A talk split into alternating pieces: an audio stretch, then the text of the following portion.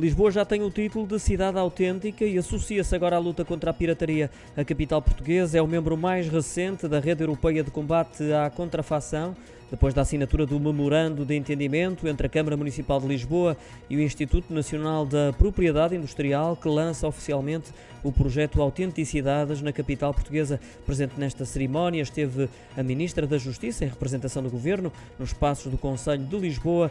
Catarina Sarmento e Castro sublinhou que a contrafação é um flagelo e que por essa razão ninguém pode fechar os olhos ou virar costas esta batalha. A iniciativa prevê, por exemplo, campanhas de sensibilização pública sobre o valor da da propriedade industrial, o impacto negativo dos produtos contrafeitos, formação policial, assim como atividades educativas sobre o tema em escolas e também nas universidades.